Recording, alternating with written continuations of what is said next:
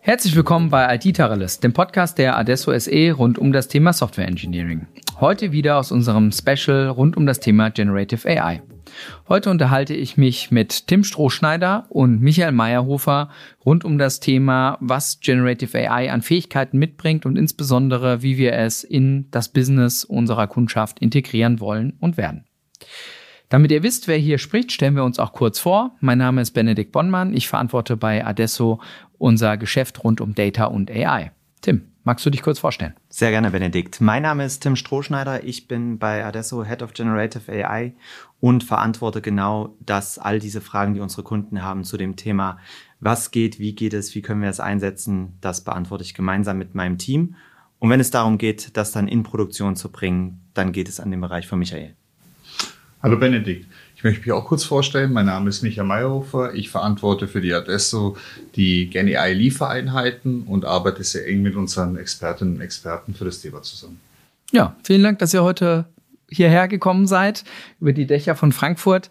Ähm, wie in der ersten Folge ja schon einmal vorgestellt, haben wir dort ja so die typischen Anwendungsszenarien. Was kann denn Generative AI? Wo kann man es denn benutzen? Im, ich sag mal, sehr speziellen besprochen. Heute soll es uns noch einmal darum gehen, tatsächlich äh, die Anwendung von Generative AI im Business zu betrachten. Also wirklich die dazugehörigen Kundenanwendungsfälle ganz dediziert zu beschreiben und da eben auch drauf zu schauen, wie wir das Ganze denn angehen können. Ich würde vorschlagen, wir starten als allererstes mal dort, wo man typischerweise mit so einem Generative AI-Thema auch anfängt, nämlich mit der Frage Strategie. Wie gehe ich denn überhaupt vor? Wie finde ich die Anwendungsfälle?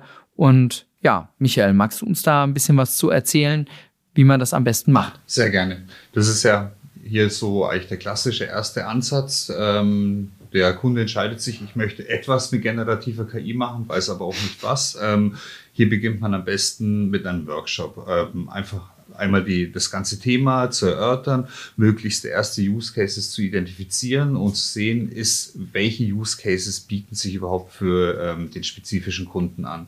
In dem nächsten Schritt ähm, kann man diese Use Cases natürlich prototypisch verproben, erste Demonstratoren äh, entwickeln und erkennt gleich, generative KI ist eigentlich für jeden Kunden nicht nur ein Use Case, sondern auch ein Business Case. Also es ist eigentlich auch ein Muss. Das führt klassisch dann äh, zum nächsten Schritt. Ähm, man erkennt auch schnell, es ist gar nicht so einfach, dass es sich äh, ohne weiteres ähm, innerhalb von wenigen Wochen selbst umsetzen lässt. Und das führt dann eigentlich zum nächsten Punkt, äh, nämlich der klaren, äh, dem Vorgehen. Wir entwickeln eine Strategie mit mhm. unseren Kunden gemeinsam, überlegen uns, wie kann die Roadmap für die nächsten Jahre aussehen. Ähm, das Ganze natürlich eng an, an der Datenstrategie entlang. Okay, das heißt äh, Balance zwischen konkreten Use Case Anwendungsfällen auf der einen Seite und auf der anderen Seite der strategischen Ausrichtung und dessen, wo, wo sowas denn dann auch äh, ja, im Geschäft wirklich relevant ist. Exakt. Okay. Und wenn man jetzt so auf das erste Anwendungsfeld konkret drauf schaut, ne, was ich immer wieder höre, sind so diese intelligenten Document Processing Themen, also da, wo wir KI nutzen, um Dokumente zu lesen, zu verstehen, zu interpretieren. Ähm, wie funktioniert sowas? Wie kann ich mir das vorstellen? Was macht man da am besten? Nun ja, ähm, ist, glaube ich, so einer der gängigsten Fälle, äh, weil wir den auch schon machen, in den letzten, seit sieben Jahren ungefähr machen. Mhm. Also das, äh, der Use Case, äh, wir nennen es intelligente Dokumentenverarbeitung oder intelligente Do Document Processing, existiert ja nicht erst seit generativer KI. Ähm, früher hat man mit klassischen OCR und Regelwerken ähm, die Informationen extrahiert. Mhm. Jetzt mithilfe von generativer KI, von Large Language Modellen ähm, geht das Ganze natürlich sehr, sehr viel schneller, effizienter. Ähm, die äh, unstrukturierten Informationen können besser äh, extrahiert werden. Okay, Und das befeuert diesen Case natürlich. Mhm. Hast du ein ganz konkretes Beispiel? Also Branche, in dem man sowas tut und welchen Prozess auch oder welche Dokumentensort? Ein konkretes Beispiel wäre ähm, klar, also was ganz, ganz Klassisches sind ähm, Gasanmeldungen, zum Beispiel aus, dem, mhm. aus, aus der Energieversorger, ähm, aus dem Energieversorgerbereich. Der, diese werden zumindest bei diesem Kunden äh, immer noch manuell auf einem Formular ausgefüllt und hier ist der Use Case eigentlich klar. Ähm, das Ganze wird eingescannt, die Informationen werden extrahiert und in die richtige Stelle in die Datenbank geschrieben. Okay, das heißt, da kriege ich Handschriften rein, da kriege ich vermutlich, ich sag mal, nicht jeder hat da die beste Genau. Qualität, vielleicht im schlimmsten Fall sogar Handyfotos. Äh, Und das kriegen wir heute alles hin mit generativer KI? Ja, also am spannendsten, das war für uns auch ein, ein, ein Prototyp, ähm, geht es um einen Lieferanten für in der Gastronomie.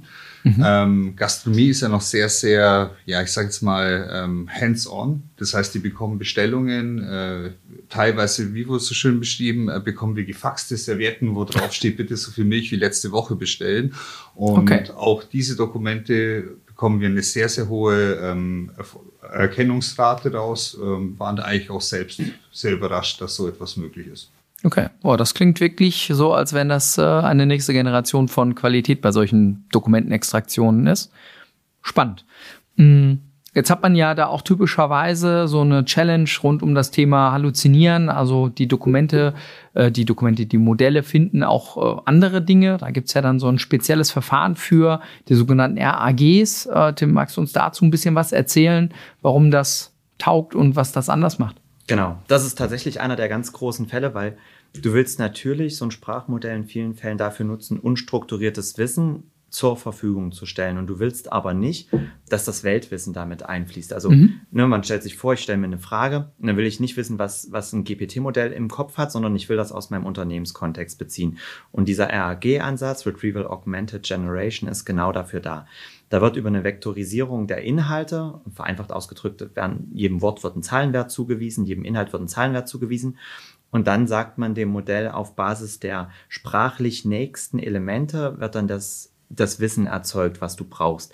Das heißt, wir verwenden also die Fähigkeit eines Sprachmodells, Sprache zu verstehen und zu erzeugen und kombinieren das mit einem Ansatz, der sicherstellt, dass du keine Informationen mit in dieses Modell reinfließen lässt, die aus dem Weltwissen kommen, sondern eben aus dem Unternehmenswissen. Und das lässt sich dann in diversen Dimensionen übersetzen. Wenn du zum Beispiel diverse Case, du hast neue Mitarbeitende und möchtest, dass die sich einfach in das Thema einarbeiten, für was sie verantwortlich sind. Klassisch haben sie unendlich Dokumentation gelesen, mit Mitarbeitenden gesprochen.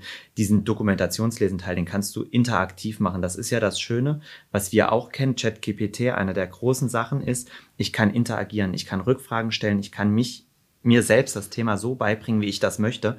Und das ist das, was in so einem Rack-Case natürlich diesen totalen Unterschied macht. Das heißt, ich kann das Wissen so erschließen, wie ich das brauche, in der Sprache, in der ich es brauche. Mhm. Hast du da auch ein konkretes Kundenbeispiel? Ja, ähm, da gibt's, glaube ich, das ist tatsächlich wahrscheinlich so mit der größte Case aktuell.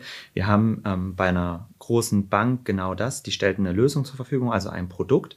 Und dieses Produkt ist sehr, sehr komplex in der Bedienung. Und alle Banken, die mit diesem Produkt arbeiten, können jetzt klassischen Service Desk anrufen oder sich eine Anleitung durchlesen oder sie stellen halt eben genau das, eine Anfrage über einen Bot, der genau dann diese Antwort darauf liefert und das im Kontext setzt. Und das ist natürlich ein Riesengewinn für beide Seiten, ein krasser Kundenservice-Gewinn Mhm. und gleichzeitig kann der Kunde halt auch wirklich schnell sich dem Thema nähern.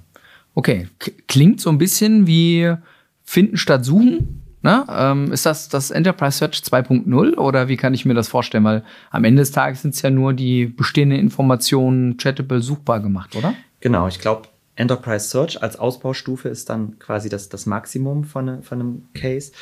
Mm, Eine Suche indiziert klassisch und hat damit auch immer einhergehende Probleme. Ein Sprachmodell versteht zum Beispiel Zusammenhänge. Das heißt also, es weiß, dass Audi, BMW und Mercedes Automarken sind und kann, Okay. wenn ich nach Automarken suche, auch genau diese Inhalte finden, weil die sich nah sind. Das kann eine klassische Suche nicht. Bei einem Indizieren hast du genau das Problem. Und der Enterprise Search Case, das ist genau das, was du beschreibst. Was wir gerade mit unseren Kunden diskutieren, ist genau das. Ich möchte nicht mehr im Teams, im Confluence, in E-Mails, in was auch immer suchen und muss auch noch wortgenau wissen, was ich eigentlich suche, sondern ich kann inhaltlich Fragen stellen und bekomme die dazu angezeigten Dokumente oder eine direkt generierte Antwort, je nachdem.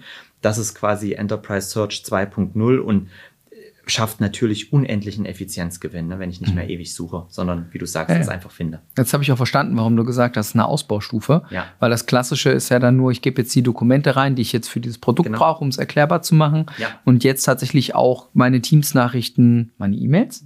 Auch, auch, natürlich. Boah, also das finde ich jetzt aber ein bisschen kritisch, wenn mein Arbeitgeber auch alle meine Mails liest. Das kommt drauf an, wie du, ne, also was, was die Unternehmen sind. Natürlich ist Datenschutz immer ein Aspekt. Es gibt äh, viele Unternehmen, die die generelle private Nutzung ausschließen. Dann mhm. kannst du sowas natürlich machen. Ne? Wenn die private Stimmt, Nutzung erlaubt ist, dann machen wir sowas natürlich nicht. Also das heißt, all das, was so ein Modell kann, setzen wir natürlich immer nur im Kontext des jeweiligen Gesetzes ein, gucken also, dass da nicht irgendwo Verstöße entstehen. Ja, also mein E-Mail-Postfach Chattable, das wäre das wäre ein echter Gewinn für mich. Ja, ja, definitiv für die meisten wahrscheinlich. Ja, ja, okay. Verstanden. Also äh, klasse Cases, aber vor allem nach innen gerichtet. Ne? Also Prozessautomatisierung, Dokumente kommen rein, mhm. wollen wir schneller, besser lesen, wir suchen besser, wir können unsere Informationen besser verarbeiten. Ähm, ich glaube, viel sehen wir draußen ja auch an der Kundenschnittstelle im, im Bereich Conversational AI. Ne? Also wenn es dann wirklich darum geht, äh, mit Kunden zu interagieren, könnt ihr dazu was sagen? Wie sehen da typische Anwendungsfälle aus? Ja, können, wir, können wir gerne. Ich fange an, Michael, du darfst dann äh, gerne noch ergänzen. Aus unserer Sicht ist ja, also es gibt ja im vereinfachten Chat und Voicebots. Chatbot ist klar, das kann man genauso über diesen Ansatz lösen. Voicebot ist am Ende nichts anderes, als ich muss irgendwie aus der Sprache Text machen, die verarbeiten und dann wieder zurückmachen. Mittlerweile gibt es auch elegantere Ansätze, aber rein vom Prinzip her kann das so funktionieren. Das Thema Sprache zu Text und Text zu Sprache ist grundsätzlich gelöst. Das heißt, diesen Teil können wir abhaken und können dann genau in der Kundenkommunikation genau sowas dann einsetzen. Also wenn ähm, wir denken an große Telekommunikationsdienstleister und deren Chatbots, die stark regelbasiert sind. Sowas wird sich in naher Zukunft ändern. Ich werde wirklich mit dem Bot interagieren können und werde viel, viel schneller, viel, viel besser Prozesse machen. Mhm. Und es wird nicht mehr zu diesen klassischen, drücken Sie die Eins für, die Zwei für, sondern es wird einfach eine Frage kommen, mit der ich mich dann durch Systeme agieren kann, was, was unendlich, ein unendlicher Gewinn ist. Mhm. Genau. Um hier zu ergänzen, Conversational AI ist ja mehr als der klassische äh, Chat- und Voicebot. Ähm, wir haben hier zum Beispiel auch die ja, die E-Mail-Kommunikation, die wir zukünftig automatisieren können. Heißt, E-Mails werden klassifiziert, mögliche Antworten abgeleitet, auch mit Informationen aus den internen Systemen und ja, ich sage jetzt mal, zumindest Vorschläge generiert, die aktuell noch von dem Sachbearbeiter, Sachbearbeiterin einfach äh, geprüft werden und dann versendet werden. Aber wir ja. haben hier einen unglaublichen Zeitgewinn und mit ja, Verbesserung der Technologie, denke ich, wird es zunehmend auch ähm, den Automatisierungsgrad äh, erhöhen. Und dazu kommt natürlich auch noch sämtliche andere Kommunikation, die in irgendeiner Form mit dem Unternehmen stattfindet, was man zukünftig mit generativer KI ähm, äh, ja, verbessern kann, automatisieren kann. Zum Beispiel auch Werbung ist ja auch eine Form von äh, Kommunikation. Mhm. Ja, so zwei Punkte. Also ich glaube, der dieser Augmented AI-Ansatz, ne, also dass ich quasi von der KI einen Vorschlag bekomme, ein Sachbearbeiter draufschaut, dann rausschickt. Ich glaube, das ist ein ganz wichtiger Prozess im Rahmen ja. der Adoption, ne, dass man eben Vertrauen daran auch gewinnt und Absolut. dass es dann aber trotzdem viel schneller geht. Ähm, ich glaube, das ist äh, ein wichtiger Punkt wenn ich jetzt so daran denke, naja, dann gehen aber auch wirklich die ganzen Informationen nach draußen hinaus. Ne? Wenn ich jetzt so selber mal mit meinen ChatGPT-Erfahrungen abgleiche, dann habe ich da auch ein bisschen Bedenken, was so das Thema angeht, ähm, äh, dass da nicht einfach irgendwas erzählt wird. Man liest ja immer wieder von auch äh, rassistischen Chatbots oder ähnlichem. Ähm, ist das ein Problem oder kann man das irgendwie technisch in den Griff bekommen? Ja, also ein Problem oder eine Herausforderung ist es auf jeden Fall. Ich glaube, man muss das äh, auf äh, deine, deine Frage in zwei, äh, zwei Richtungen beantworten. Zum einen Richtung Datenschutz und digitale Souveränität. Ähm, es wird oder es gibt Use Cases, ähm, wo man ohne weiteres sagen kann, man kann die in der Cloud betreiben, okay. man hat hier einfach keine schützenswerten Daten. Andere, zum Beispiel private E-Mail-Kommunikation, ähm, zum Beispiel bei einer Krankenkasse, ist natürlich aus meiner Sicht oder meiner persönlichen Meinung höchst kritisch. Hm. Da ich glaube, das ist nicht nur eine persönliche Meinung, das ist eindeutig. genau. Da gibt es dann die Möglichkeit, dass man sagt, okay, ähm, man betreibt so, so ein Modell selbst on-premise. Ähm, da gibt es verschiedene Anbieter, die, die jetzt äh, sowas äh, dort anbieten. Zum, äh, zu nennen sind alle Alpha. Zum zweiten Teil der Frage, ähm, Thema Halluzinieren, rassistische Themen. Ähm, ja, das liegt in der Natur der Sache. Ähm, je nachdem, auf welchen Daten dieses Modell gelernt hat, gibt es natürlich diese Informationen wieder. Mhm. Und mhm. äh, wie wir wissen, die üblichen oder äh, die großen Sprachmodelle haben jetzt zumindest auf frei verfügbare Daten im Internet gelernt und wir Menschen verhalten uns dort halt teilweise nicht so toll und daher hat dies, hat, haben die Modelle dort gelernt und reagieren natürlich jetzt genauso wie wir. Und unsere Aufgabe ist einfach beim Integrieren dieser Lösung, ähm, beim Integrieren dieser Sprachmodelle in die Lösungen hier darauf zu achten, ähm, dass ja genau dieses Verhalten nicht gezeigt wird, dass das Verhalten ähm, konform ist und ähm, da legen wir natürlich besonderen Wert drauf. Okay, verstanden. Also Conversational AI, Kundenschnittstellenthemen, wirklich ein wichtiges, zentrales Thema. Ähm, Gibt es denn dann auch das wäre ja irgendwie so der naheliegende nächste Schritt, ne, wenn wir noch weiter von intern nach außen kommen, dass das Thema Sales, Marketing über die Konversationsschnittstelle mit dem Endkunden hinaus Ideen? Ja, absolut. Das ist einfach der, der Sache geschuldet, dass gerade Sales und Marketing eher kreative Jobs sind, die genau mhm. das nutzen. Die nutzen also die Fähigkeiten von generativer KI. Und dann sind so Sachen, dass oft du Marktbeobachtung machst im Marketing. Wie sieht der Markt aus? Was verändert sich? Sehr viel Rechercheaufwand ist da. Das sind so Sachen, die kannst du natürlich mit generativer KI sehr gut abdecken. Hm, was wir mit unseren Kunden besprechen, ist genau das. Der Sales oder den Marketing weiß sehr gut, hätten wir das und das gewusst, dann wäre das und das passiert oder das wäre für uns eine ausschlaggebende Information, um neues oder weiteres Geschäft zu erzeugen. Next Best Action als Stichwort. Mhm. Das kann man sich einfach vorstellen, können wir heute mit dem gesamten Internet sozusagen als Quelle machen. Das heißt, wir sind in der Lage zu beschreiben, wenn ich zum Beispiel weiß, dass auf Kundenseite ein Vorstandswechsel passiert, diese Information brauche ich. Mhm. Sowas können wir als Prompt entsprechend formulieren und kriegen dann immer die Information, sodass der Vertriebler den Lead automatisch erzeugt bekommt. Genauso im Marketing-Kontext, dass wenn ich sage, ich möchte eine sehr hohe Personalisierung, eine sehr hohe Individualisierung meines Contents machen, dann gibt es auch da natürlich entsprechende Muster und eine Hyperpersonalisierung ist damit sehr viel einfacher möglich, dass du deinen Unternehmenskontext immer noch im Sprech des jeweiligen Unternehmens hast. Man möchte ja nicht, dass eine, eine Bank einen irgendwie sehr, sehr persönlich anspricht, sondern eine gewisse Distanz ist da immer noch da. Aber das kann trotzdem sehr stark personalisiert werden. Das sind Cases, die wir heute sehr, sehr regelmäßig umsetzen. Okay, ja, spannend. Mm. Next Best Action ist ja schon 20 Jahre alt, mindestens. Ähm, ja, sogar. ne, äh, warum ist das jetzt besser? Also, ich meine, irgendwie so richtig funktioniert hat zwar nie, oder?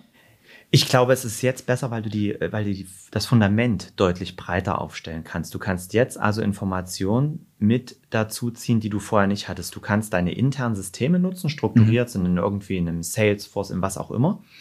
Hm, du kannst aber auch externe Informationen dazu nehmen, Fachinformationen aus irgendwelchen Portalen, was passiert auf irgendwelchen Publikationen, Nachrichtenseiten, was auch immer. Und wenn du all diese Informationen sinnvoll miteinander kombinierst, und das ist genau das, was wir in diesem Next Best-Action-Ansatz machen, dass wir wirklich nur die relevanten Informationen betrachten und deswegen funktioniert es, weil du jetzt eine deutlich höhere Wissensquelle hast, was bisher immer ein Problem war. Mhm. Ja, mm, Tim, gibt's denn ein so umfassendes Beispiel, wo wir mal wirklich die Kette von Indexierung des Wissens dann bis raus quasi über die Kundenschnittstelle ähm, auch die Optimierung solcher Marketing- und Sales-Themen gemacht haben? Ja, ja, gibt's. Genau, du hast recht. Wir haben bis jetzt natürlich immer die Einzellösungen besprochen. Es macht natürlich mhm. total Sinn, die miteinander zu verketten. Und wir haben dann im großen Baumarkt genau sowas gemacht. Also wo es einfach darum geht, wie kannst du all diese Elemente denken? Also der Servicebot ist, was, wenn ich Fragen zu einem Artikel habe? Das Artikelwissen ist vorhanden. Das okay. muss über einen Rack-Case zur Verfügung gestellt werden. Das heißt, ich kann am Telefon genau das fragen. Ich will das und das Element kaufen. Welche Größe hat das? Welche Maße hat das? Ist das überhaupt vorhanden? Anbindung an Kernsysteme. Und das sind alles so Sachen, die kann ich machen. Gleichzeitig kann ich natürlich auch sagen, ähm, was ist zum Beispiel auf meinem Gutschein, also kundenbezogene Informationen nach einer Authentifizierung abzurufen, bis hin zu, ich kann das natürlich per Sprache, ich kann das natürlich per Chat nutzen, ich kann das natürlich per E-Mail nutzen. Das gibt's in allen möglichen Varianten dann in dem Kontext. Und die Idee ist genau, die all diese Fähigkeiten, die die Modelle zur Verfügung stellen, immer weiter dahin zu geben und zum Beispiel, das ist genau das, Next Best Action als letzter Abschluss, wie kann ich denn den Kunden, der jetzt im Gespräch ist, eine Frage stellt und ich merke, offensichtlich ist die Antwort, warum auch immer, nicht zufriedenstellend. Wenn er mhm. nach einem Regal fragt, das Regal ist zu breit, dann liegt natürlich der nächste Schritt, ah ja, ich biete ihm halt ein Regal an, was weniger breit ist, um dann entsprechend das Produkt zu positionieren und eine Beratung zu führen. Das ist genau so ein Case, den wir da umsetzen. Also wirklich so ein vollumfänglicher Service Companion quasi. Ja, ist dann wirklich ein Service Companion, genau. Hm. Das klingt auf jeden Ende. Fall total spannend. Äh, ist es. Schön wäre es, wenn die KI dann auch noch das Regal fertig bauen würde, aber ja. ich glaube, das dauert Wir sind dran.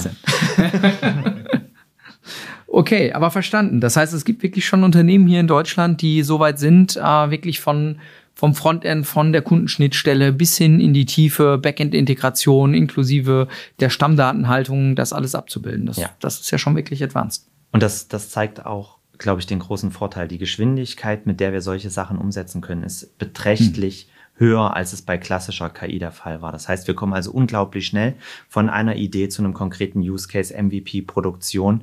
Und diese klassischen Softwareentwicklungsthemen, die sind natürlich immer noch dabei, aber die mhm. Kernkomponente, die Intelligenz in Anführungszeichen, ja. die geht wesentlich schneller in die Nutzbarmachung. Mhm. Okay. Total spannend. Okay, jetzt sind wir einmal die ganze Wertschöpfungskette eines Unternehmens im Prinzip langgelaufen. Ähm, ich glaube, ein Teil haben wir bisher unterschlagen. Ne? Ich glaube, das ist auch ganz zentral. Äh, IT, Softwareentwicklung hat ja eigentlich heute auch jedes Unternehmen. Ne? Äh, selbst große OEMs unterhalten tausende Mann starke Digitaleinheiten, um selber Software zu bauen.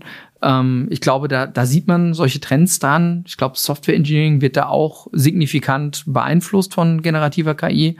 Ähm, Michael, magst du uns da ein bisschen was zu sagen, wo wir da ähm, Einsatzszenarien sehen oder was die Kundschaft da angehen sollte. Genau. Ja, selbstverständlich. Also ähm, das äh, Software oder generative KI ähm, generiert ja Sprache. Das, ist, das ist von ChatGPT ja das, das bekannteste. Man hat dann relativ schnell festgestellt, ähm, es kann auch Code generieren.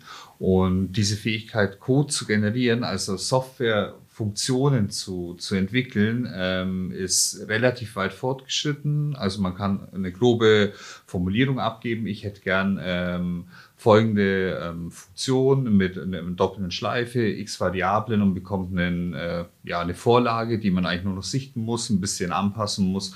Und es funktioniert jetzt schon sehr, sehr gut und äh, automatisiert oder beschleunigt natürlich die Softwareentwicklung enorm. Dazu kommt, wir haben eine Übersetzungsfähigkeit. Ähm, jeder kennt's, ich, ich, ich kann von Deutsch auf Englisch übersetzen. Genau das funktioniert auch. Man kann von der einen Programmiersprache in die anderen übersetzen, in die andere übersetzen lassen, was sich gerade bei, ich sage jetzt mal, älteren Programmiersprachen, wo wir die Kompetenzen nicht mehr haben. Ähm, du meinst jetzt so COBOL und sowas? So alt, ja, ja. genau, also für Kolleginnen und Kollegen, die kurz vor der Rente stehen, die werden das noch kennen. Ähm, aber genau hierfür eignet es sich, ähm, äh, um das in neuere ähm, Sprachen übersetzen zu lassen. Ja, ich glaube, diese Hosts dieser Welt, die kriegt man einfach nie tot. Ne? Ich bin gespannt, äh, wie lange das noch dauert. Okay, das heißt, äh, Softwareentwicklung ist tatsächlich signifikant. Ähm, und da sind so die ja, ich glaube, die typischen Themen sind da ja so, wie probiere ich mal einen Copilot aus? Na, das ist so die Software-Optimierungsengine, die beste, wenn man so möchte. Ähm, und da kann man auch ein bisschen, ähm, ja, ich sag mal, den, den Code dann mit optimieren, ja? Kann man das so sagen? Zumindest die bekannteste. Zumindest ja. die bekannteste, okay. okay. Gut. Aber sonst ja. Ja, prima. Okay, dann glaube ich, ähm, gucken wir jetzt schon auf das letzte Thema in der Richtung, nämlich die industriespezifischen Cases. Das ist ja sowas wie die Königsklasse, wenn man so möchte. Ne? Denn das, was wir bisher besprochen haben, das ist ja eigentlich allgemeingültig für jedes Unternehmen. Dokumente bekomme ich rein, mal in besser, mal in schlechterer Form. Mm, und auch mal mehr oder weniger wichtig für meine Kernprozesse. Ähm, Kundenschnittstellen habe ich auch überall, aber so diese industriespezifischen Lösungen, die sind es, glaube ich, die dann auch eine Differenzierung in der jeweiligen Branche ausmachen und dann auch eine höhere Intensität, Beschäftigungstiefe mit diesem Thema benötigen. Ähm, wollt ihr uns da ein bisschen was zu noch erzählen, wie, wie man sich das vorstellen kann? Wie geht man denn davor? Ja, also das auf jeden Fall. Da gibt's diverse Cases, um vielleicht mal so, so ein, zwei zu nennen. Und Michael, du ergänzt gerne, weil das ist der erste Schritt, ist genau das, was wir jetzt besprochen haben. Man macht das in intern, in eher unkritischen, dann macht man es kundennah und dann implementiert man das in die Kernprozesse. Und das kann zum Beispiel sowas sein, dass du bei einer Versicherung genau bei der Schadensmeldung das alles machst. Du überprüfst also, ist das Foto inhaltlich korrekt zu dem, was in dem Text beschrieben ist? Ist der Gesamtschaden irgendwie variabel? Und du nimmst dann eine Kombination zwischen Mustererkennung, also klassischen KI-Elementen, Regelwerken plus generative KI in der Bilderkennung und Textverarbeitung und kannst dann somit in einem sehr hohen Automatisierungsgrad wieder der Augmented-Ansatz wieder eine Vorlage für den Sachbearbeiter geben. Du kannst aber auch, wenn wir in die Bankenwelt denken, die Transaktion von sehr, sehr vielen Zahlungsnachrichten muss gewissen Regularien entsprechen. Sanktionsscreening, also überweise ich Geld an eine Person und Unternehmen, welche kein Geld empfangen darf aufgrund mhm. einer Sanktion. Sowas muss über Zahlungsnachrichten abgebildet werden. Und da sind auch teilweise unstrukturierte Informationen enthalten. Und sowas kann ein Modell sehr gut rausfinden. Zum Beispiel, okay. in welchem Land ist das und sowas. Also da kann ich die Modelle einsetzen, um zusätzliche Informationen zu gewinnen, die die Verifikation erleichtern. Und dann bist du auf einmal in diesen Kernprozessen und überlegst im Kontext von zum Beispiel herstellenden Unternehmen, Cut-Zeichnung, dann zu sagen, ich kann mit einer Cut-Zeichnung interagieren. Ich kann also sagen, mach das Zahnrad größer. Jeder, der das selber weiß, das geht vielleicht noch, aber wenn ich sage, mach es in dem und dem Material, ändere das um, mach den Umbau größer und auf einmal bist du in einem Kontext von einem 3D-animierten Element, dann sieht man sehr schnell, wie auch generative KI da extreme Hebel aufbauen kann. Mhm. Ja, das klingt auf jeden Fall spannend. Ich glaube aber, das ist eine ganz andere Dimensionalität und Komplexität in ja. der Problemlösung, als jetzt äh, vier PDFs äh, chatbar zu machen. Ähm, und wahrscheinlich ja, auch was, ja. was von dem Standard-Software-Hersteller dann kommen muss, oder? Man, die meisten nutzen ja CAD-Softwaren, um, um das auch zu prozessieren. Zumindest, zumindest Schnittstellen dahin. Ich glaube, von mhm. den Herstellern selber, gerade jetzt in dem Bereich, gibt es noch nicht unendlich viel. Stand heute. Mhm. Ne? Wahrscheinlich ändert sich das in den nächsten Monaten elementar. Ja. Hm, und das muss damit dann einfach interagieren, genau. Ja. Ja, hier zu ergänzen, im, aktuell nutzen wir die, die großen Sprachmodelle, die, die bekannten. Der Trend geht, äh, geht dazu hin, dass erste Kunden anfragen, ein sogenanntes Feintuning, also mhm. auf das bestehende Sprachmodell nochmal äh, kundeneigene Daten mhm. zu nutzen, um das Modell ja, für ihre Bedürfnisse anzupassen. Ich persönlich glaube, äh, spätestens in einem Jahr haben wir branchenspezifische Modelle, also große Sprachmodelle, die sich dann für, für das Banking eignen oder für, für Insurance. Und hm. äh, ich glaube, dahin geht dann auch die Zukunft, um, um auch diese komplexen Use Cases ähm, noch besser in den Griff zu bekommen, als wir es jetzt haben. Ja, quasi um bei dem Bild zu bleiben. Ne? Klassische KI kommt aus dem Kindergarten, generative KI hat Abitur. Und jetzt reden wir quasi über die entweder Fachabiturienten oder gar Uni-Absolventen, quasi in dem jeweiligen Fachgebiet. Kann man sich das so vorstellen? So würde ich, ja, so kann man sich vorstellen. Ich, ich glaube, vielleicht ergänzen noch darum, also das ist ja der Trend aus dem LLM, Large Language Modell, hin zu Small oder kleinen, winzigen, tiny Sprachmodellen, ist mhm. genau das. Du kannst es deutlich kostengünstiger betreiben auf einen sehr viel spezialisierteren Anwendungsfall, weil das Problem ist, wenn du versuchst, alles mit einem Sprachmodell, mit einem sehr großen Sprachmodell zu erschließen, hast du Kosten- und Performance-Probleme und das macht mhm. nicht immer Sinn. Okay, ja, das war ein schönes Schlusswort. Vielen Dank, Tim. Vielen Dank, Michael, dass ihr hier heute bei mir wart. Mir hat's viel Spaß gemacht. Weitere Informationen finden sich auch unter www.adesso.de slash generative AI. Und vielen Dank, dass Sie heute wieder unsere Hörer und Hörerinnen waren.